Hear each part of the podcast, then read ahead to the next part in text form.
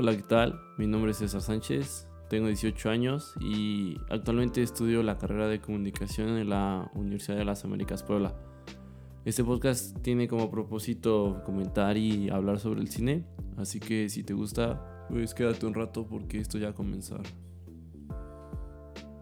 Bueno, pues como ya lo escucharon en la introducción, este es el primer episodio del podcast de Cine con el César.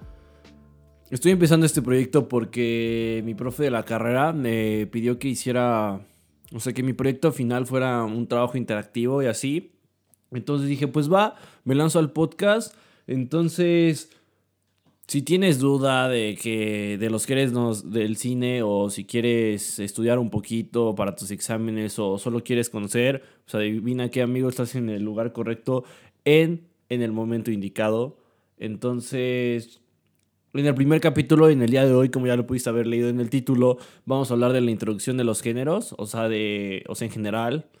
Entonces, vamos a iniciar con, pues lo que tenemos para acá de que, ve, a ver, es como un repaso, esta, o sea, este trip. Ve, en el cine existen de qué dos cosas. Hoy le pega el micrófono.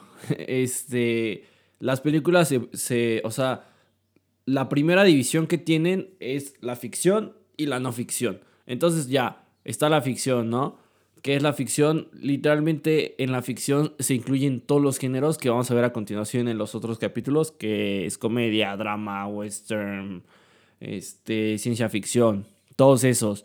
Mientras que los de no ficción son los documentales. Eso está un poco fácil. Ficción, todos los géneros, y no ficción son los documentales. ¿Por qué es esto? Bueno, tú al grabar una persona generando cualquier acción o, o sea, comiendo, corriendo, yo qué sé, eso ya es ficticio, porque tú decidiste que pasara eso, entonces ya eso no es una historia real, aunque puede estar basada en historia real, pero ya no es real, entonces, o sea, entonces es ficticia.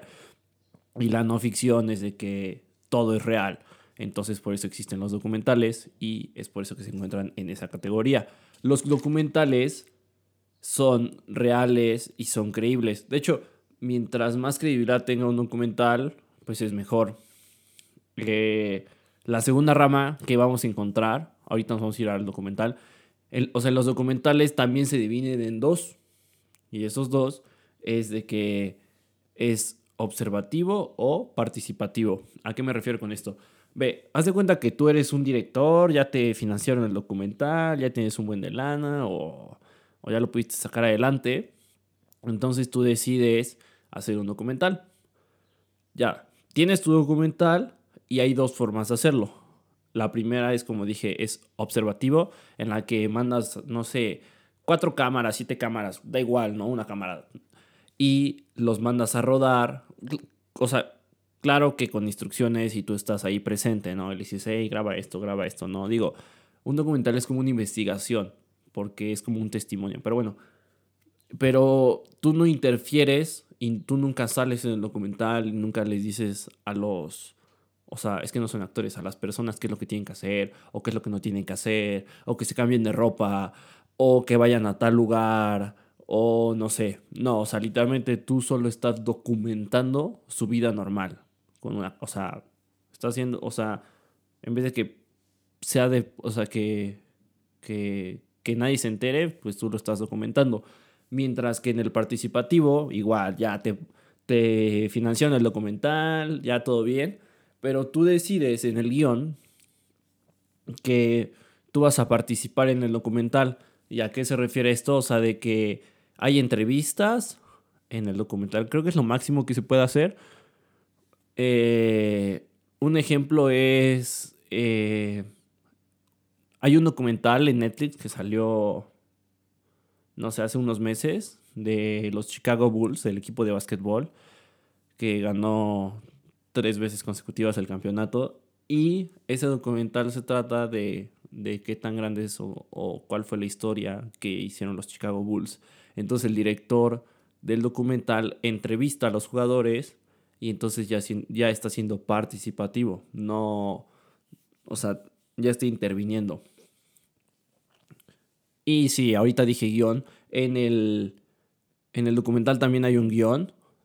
No es tan, tan preciso como, como el de una película de ficción, porque aunque sí puedes planear cosas, hay ciertas cosas de las que no puedes estar previsto y no, ni siquiera puedes saber. Pero hay un inicio, hay un desarrollo y hay una conclusión. No solo es ir a grabar cómo está alguien viviendo su vida, o sea, hay un propósito. De hecho, también los documentales tienen, un punto de vista, o sea, el director, o sea, tú que tú ya decidiste hacer el documental, está tomando un punto de vista, ya sea, o sea, muy inclinado, no sé, hacia, hacia un lado o hacia el otro, pero ya estás teniendo un punto de vista porque al decidir hacer ese documental de esa situación, ya estás, ya estás tomando un punto de vista, ya sea de un bando, de los dos bandos, pero siempre te vas a inclinar hacia un lado, aunque no sea tanto, pero sí hay como que una inclinación. Eso a veces baja o a veces sube dependiendo dependiendo del contexto realmente. Pero bueno, eh, y lo de lo y, y eso es no ficción. Y de la ficción, pues es todo. Es drama, comedia. Y bueno, eso ya los vamos a ver específicamente en un capítulo aparte. Ya, o sea, de qué se trata cada uno y todo eso. Entonces, eso es como que la primera división. Y ahora vamos con los géneros. Entonces, haz de cuenta que tú ya decidiste, ¿no? dices, ok, va, voy a hacer un documental, ¿no? O una ficción. Vamos a poner que va a ser una ficción, un drama. Y luego, lo, o sea, el drama de qué va a ser. Puede ser infantil, juvenil, de adultos o familiar. ¿A qué se refiere esto? Sí, o sea, las películas, o sea, también se pueden categorizar o desglosar por el público. De hecho, con esto es lo de la clasificación R, clasificación B, B15, B, A. Creo que hay C, esa es para bebés. La verdad no sé qué es C, pero sé que hay una clasificación C. No sé si es para adultos y pocas personas la pueden ver. Entonces, ya, o sea, ya que tú decidiste hacer tu película de ficción, de drama, la vas a hacer para adultos. Entonces, ya está, o sea, ya está más marcado el camino. Y luego vamos hacia la otra parte, o bueno, hacia la otra división. Esto no tiene que ser en orden forzosamente, o sea, no es como que así lo tengas que decidir, pero es como estamos armando el caminito ahorita para hacer tu película. Y luego ya, película de ficción, drama para adultos. Y, en, o sea, cómo la quieres grabar y cómo la quieres reproducir. Aquí sí, importa mucho. A la hora de grabar hay dos formas. 35 milímetros de forma digital o en forma IMAX. Y también hay como que subcategorías, que es en 3D, en 2D o en 4D, X o 4D, da igual. El 35 milímetros es el rollo, así con el que tus papás tomaban fotos y, o tu abuelo o no sé quién. Esas cámaras que sacas el rollo de la cámara y solo tienes, creo que creo que inició con 32 fotos la, eh, la primera cámara. Y vas al estudio, ahí en el, o sea, en el zócalo, en el centro. Vas, las revelas, las imprimes, el positivo, el negativo. Ese es el de 35 milímetros, es un rollo. Y es con lo que se inventó el cine, el camarógrafo con los Lumière. La otra es la digital, que es la de hoy en día. Que con tu celular, con una cámara reflex, con una cámara mirrorless, creo, o algo así o una DSLR, o digo, o ya una cámara red, este, ya de las carísimas que rentan, o sea, que son de Warner Bros., de Columbia Pictures, de Sony, todas esas. También con la Sony puedes grabar, ¿no? Eso es digital, porque está guardado en una memoria, ¿no? Eso, o sea, es digital, es, es lo nuevo, ¿no? De hecho, a muchos directores no les gusta grabar en, o sea, en digital. De hecho, Quentin Tarantino, según yo, ha grabado todas sus películas en 35 milímetros, o es lo que ha intentado. Y el otro formato, el tercero, es IMAX. Digo, hay más, pero estos son como que los principales. El IMAX, no sé si has visto una peli de Nolan, el que hizo la última película, la de Tenet, o el director de, de la saga de Batman, en donde sale Kate Layer, Christian Bale. Ah, bueno, ese es ese dude. Ese dude graba en IMAX las películas y ese es un formato en el que el radio es más amplio. El radio, así como cuando te pedían dibujar un cuadro, que es como de 10 de, 10 de base y 10 de altura, ¿no? Ah, bueno, en el cine es igual, hay un radio. El IMAX es de 2.20 por 1, o sea, que es más largo de la base y un poco más pequeño de la altura. Entonces es el IMAX. Y también el IMAX se puede grabar con 35 minutos y hay otras que son digitales, pero digo, eso ya depende del director y qué tan fresón seas. Según yo es más caro grabarla con rollo porque el rollo se acaba y no puedes volver a grabar, mientras que con, eh, con, con, lo digital, pues, no sé, tienes una compu ahí al lado, conectas la SD, borras unos videos que no te gustan y ya sigues grabando, ¿no? Pero pues el, el ruido y la textura de la película sí es muy diferente. A mí la verdad me gustan más las películas en... Ah, está difícil, ¿eh? En 35.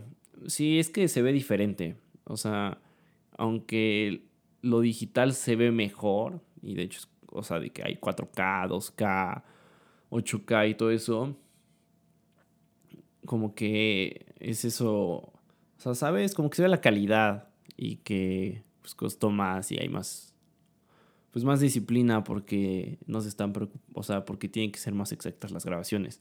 Pero bueno, entonces ya que decidiste, no sé, hagamos cuenta que la vamos a grabar en 35 milímetros porque nos dieron muchísima lana, ¿no? Entonces está, está la película de, va a ser de ficción, para adultos, de drama y de, en 35 milímetros, ¿no? Y aquí ya, o sea, o sea, esto que estoy haciendo no es que lo hagan todos los directores y digan, hey, sí, voy a hacer, o sea, de que piensan de esa forma y digan, voy a hacer una película de qué, de ficción, y le preguntan, ¿entre el 5 o digital? Eh, o sea, eso ya va un poco después. Realmente lo que pauta una película es el guion. Y, y ya de ahí pues ya va surgiendo. Pero esto es como, como para entender el tema. Entonces, ya que tú, tú estás ahí planeando tu peli, llega el director de Warner Bros. y te dice, oye, hey, o sea, vamos a grabarla, está bien, ¿no? Bla, bla. La, la, eh, eh, la rodas, luego pasas a postproducción, la editas, le metes la música y ya, acabó. Entonces, se puede decir que tu película ya al estar hecha y ya al estar, no sé, nominada en los, este, en los premios BAFTA o yo qué sé, hay como, o sea, o sea, el público puede, o sea, ajá, el público, las empresas o los festivales pueden diferenciar tu película, ¿no? Y bueno, es que hay una que no es como que digan, hey, esta peli es así, o sea, que alguien lo decida, sino que, esa, o sea, que la sociedad lo determina. Pero bueno, los, o sea, la otra categorización es la de los tipos de cine y esta se refiere al de arte, al de autor, al independiente, al culto y al alternativo. Haz de cuenta que tú te rifaste durísimo con tu peli y e hiciste una película de culto. ¿Qué es una película de culto? Te vas a preguntar no sé si hayas visto Star Wars. Bueno, Star Wars es una peli de culto. ¿Por qué? Porque se crea una cultura alrededor de la película, pero de forma masiva, así de que, o no en forma masiva, pero sí un grupo de personas, este, relativamente importante o de varias personas, así aman la película, así dicen, dude, ¿qué onda con tu película? Neta está a otro nivel y todos empiezan a, a vestir en Halloween de del personaje principal o del personaje secundario, de la mascota o yo qué sé. Entonces, vuelves una cultura, así como en Star Wars. De hecho, en Star Wars, si te lo pones a pensar como que burdamente, es como de quién diablo se va a desvelar para ver una película a las 12 de la noche en una plaza. O sea, que tú vayas a las 11 de la noche disfrazado de Obi-Wan Kenobi y te vayas a parar en Angelópolis. Bueno, es que yo vivo en Pueblo, amigos, pero bueno, ah, o sea, en la plaza, no sé, en el centro comercial, y ya vayas disfrazado, compres tus palomitas, gastes como mil pesos en dulcería para que te den tu, tu ese recuerdito de palomitas que le entra menos. y ya, y vayas y, seas de las primeras películas, de las primeras personas en ver la película. Eso es, eso es una cultura, ¿saben? Y, o sea, igual de que con los, con los Vengadores y con Marvel y, todo esto que está creciendo, bueno, aunque ya creció, ¿no? De hecho, ahorita está en su auge, o bueno, estuvo en su auge y ahorita vamos a ver qué es lo que sigue porque el, porque el cine se frenó. Pero bueno, esa es una película de culto, ¿no? Entonces tú pudiste haber hecho una película de culto. Eso no es que lo decida el, el el director simplemente lo decide pues, el grupo de personas que les ha gustado y el impacto que haya tenido tu película. Eh, también tenemos las películas o el cine de arte, que el cine de arte va más enfocado como que, o sea, o sea, el director busca que en su historia sea más artística y sea más creativa y no se centra en temas comunes. No es de que una comedia romántica o este como temas ya muy muy muy comunes o una película de superhéroes, ¿no? Digo que aunque el anterior año vimos que Joker digo, es que no es de superhéroes, ¿no? Pero decían que sí, que no, pero esa fue una película, se puede decir que de arte porque estaba muy buena y ganó varios premios. Entonces, las películas de arte casi siempre son son premiadas, o sea, en los festivales esos raros, que según, ¿no? O sea, entre paréntesis raros. Así que prendes la tele, pones ADN 40 y te dicen, no, pues esta película sueca ganó, ¿no? En el, en, el Festival de Cannes. Tú, ah, wow, ¿no? Es, es una película de arte. Este, y luego vamos con las películas de autor. Las películas de autor o el cine de autor es cuando eh, el director de la película toma casi todo el peso sobre la película. ¿A qué me refiero con esto? La última película de Quentin Tarantino, la de Once Upon a Time in Hollywood, hubo varios, bueno, como en todas las películas, ¿no? Hay personas que dijeron, nah, está bien fea, no sé qué, bla, bla, y otras personas que dijeron, nah, está buenísima, obra maestra, la mejor película de Quentin Tarantino que se haya creado y que vaya a crear. Es su novena película, se va a ir como los grandes, es un excelente director. Entonces el cine de autor lo que hace es que cuando tú vas a ver una película, sabes que es de ese autor. O sea, que tiene un estilo, ya sea en los personajes, en el diálogo, en el guion, en los vestuarios, en la música, en el escenario, eh, en el montaje y todo eso. O sea, que, que el director impregna su estilo en la película, que es su estilo. El ejemplo yo creo que más claro es Wes Anderson, o sea, que visualmente sabes que es una película de Wes Anderson. Si no conoces a Wes Anderson o para los que no conozcan a, a Wes Anderson, es un director de Estados Unidos que fue el que hizo la película de El Gran Hotel de Budapest, este Fantastic Mr. Fox y La vida acuática, creo que así se llama. Y bueno, ahí en esa película, bueno, bueno, en sus películas lo que él hace es que hace todo simétrico y perfecto y bonito. ¿A qué me refiero? Es de que todas las casas están, o sea, están, es, que están bonitas, no hay otra forma de describirlas, o sea, son, son perfectamente estéticas. La fotografía, hay siempre algo en el centro, o sea, siempre está de que partido en dos, la pantalla, o, o la regla de los tres está muy bien ocupada. Eh, los colores de los de los personajes, o sea, de su vestuario y de, y de la escenografía complementan muy bien porque van de acorde a, o sea, que son colores pastel, rosa, amarillo, azul, colores muy llamativos. La fotografía casi nunca se, se pone de que una, o sea, de que en mano, una cámara en mano y, y va caminando. Solo creo que lo ha hecho en Moonrise Kingdom y en su primera película que hizo. Pero tú sabes cuando estás viendo una película de Wes Anderson y eso es lo que lo que está cool y lo que no está cool a veces porque luego los directores hacen lo mismo solo que con una diferente historia. Hay puntos de vista acerca de esto. Yo digo que está bien porque porque usan la misma fórmula. Es que no es es que no es usar la misma fórmula, sino que simplemente siguen un patrón que que pues como todo humano, ¿no? O sea, cuando hacemos algo pues lo hacemos de la misma manera siempre, ¿no? Es casi es casi imposible siempre andar innovando y andar creando cosas nuevas y nunca sabes si lo nuevo que estás creando va a pegar de la misma forma o no. Como Martin Scorsese que ha intentado muchísimos géneros, pero siempre termina siendo lo mismo. Pero bueno, avanzamos con el cine independiente. El cine independiente es de bajo presupuesto. O sea, el cine independiente se podría decir que son películas que no tienen mucho dinero y que no dependen de casas productoras así gigantes y que. Y que. Y, o sea.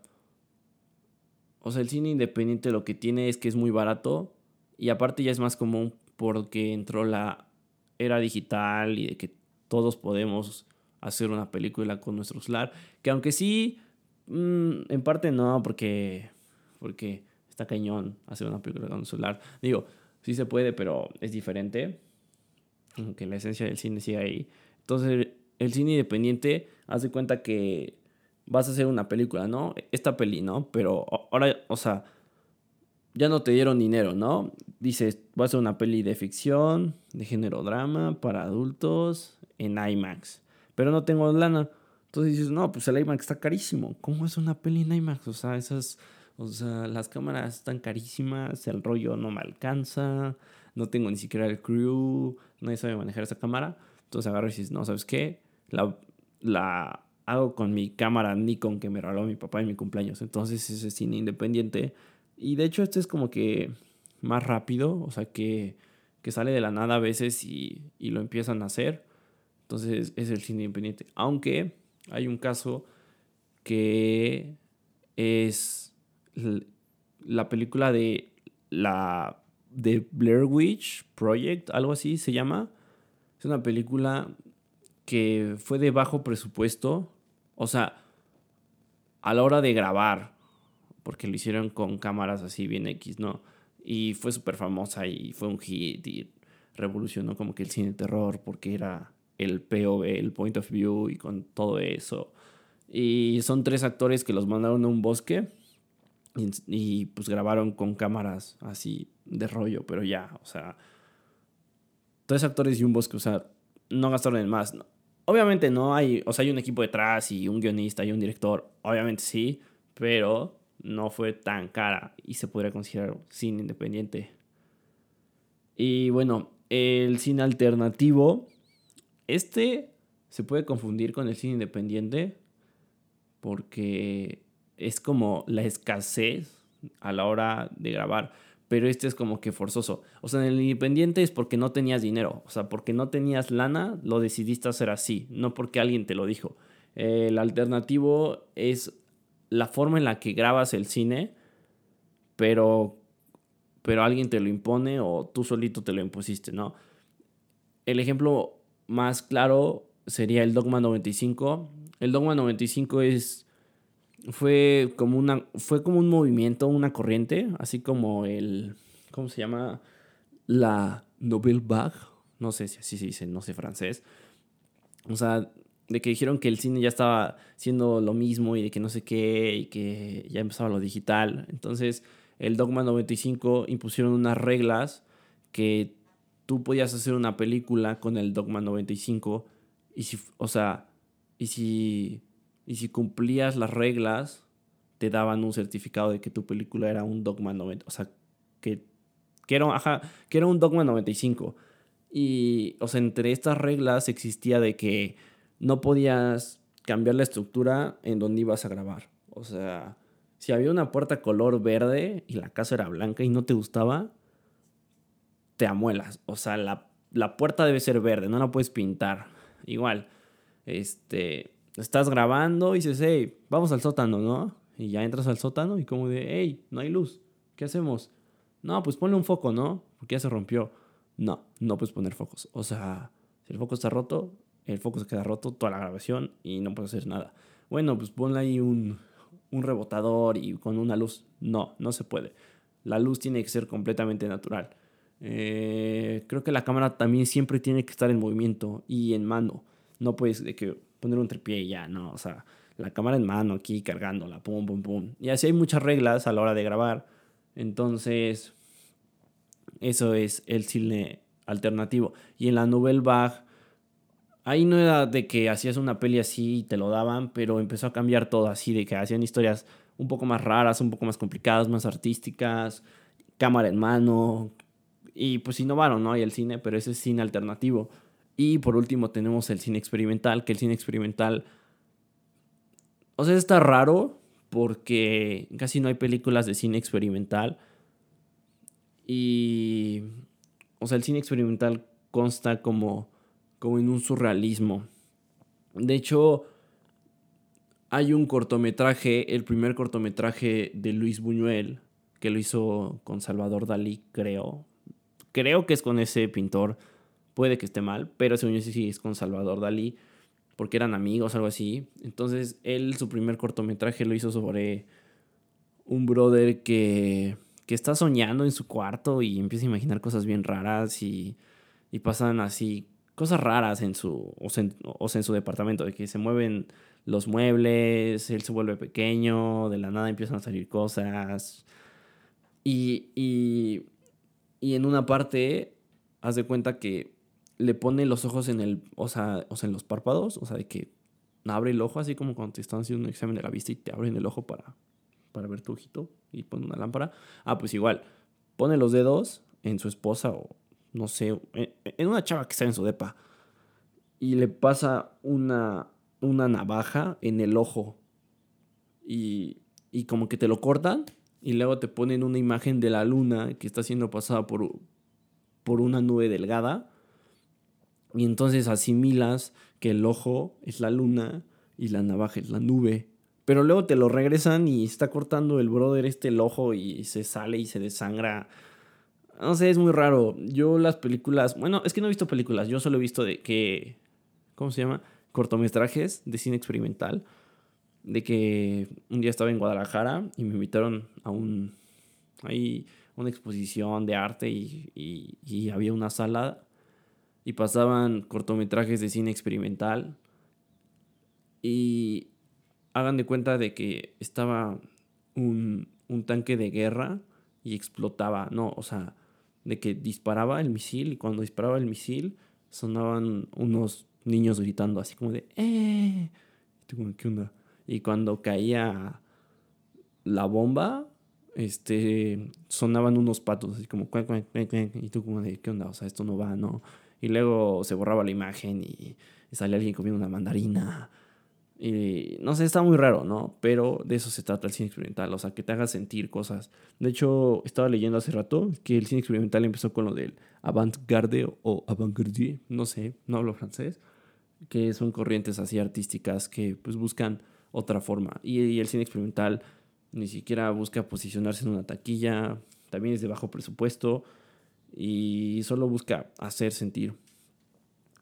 Cabe aclarar que una película puede ser de arte, puede ser de autor, puede ser de culto, independiente, alternativo y experimental no creo. Está muy difícil que una peli experimental se vuelva de culto porque no, no, no. O sea, una película puede pertenecer a varias cosas. O sea, el cine de autor también se puede combinar con el cine de arte, ¿no? Como, no sé, Ari Aster, que es un director nuevo, el director de Hereditary y Midsommar. Ese dude hizo, hizo un thriller, ¿cómo se llaman? Sin screamers, ¿no? O sea, hizo un screamer sin screamers, ¿no? Entonces, es, o sea, es como, es como artístico, pero a la vez es de autor porque ya lleva dos películas y tiene su estilo. También, no sé, de culto puede ser Pulp Fiction, ¿no? Una película así que es súper importante en la sociedad, pero también es de autor porque es de Quentin Tarantino y se parece un poco en ciertos aspectos a las otras películas de Quentin Tarantino como Django, Once Upon a Time in Hollywood, The Hateful Eight, entre otros, ¿no? Entonces, espero que te haya quedado claro, brother. Si quieres hacer tu película, tienes que empezar a ver como estas cosas o tu cortometraje. No forzosamente tiene que ser una película, puede ser un cortometraje y ya, espero que te haya gustado mucho el episodio de hoy. Gracias por haber llegado a esta parte del episodio. Nos estamos viendo en, en el siguiente capítulo. Sería todo por mi parte. Si te gustó mi contenido, puedes seguirme en todas mis redes sociales. Estoy como C. Sánchez. Sería todo. Te la pasas bien, te la pasas chido. Adiós. Este podcast forma parte de un proyecto escolar y no busca ser monetizado. La información utilizada en el mismo fue recopilada a lo largo del semestre de otoño de 2020 en las clases impartidas por el maestro Silvestre López Portillo. Queda prohibido el uso para fines distintos a los establecidos en el programa.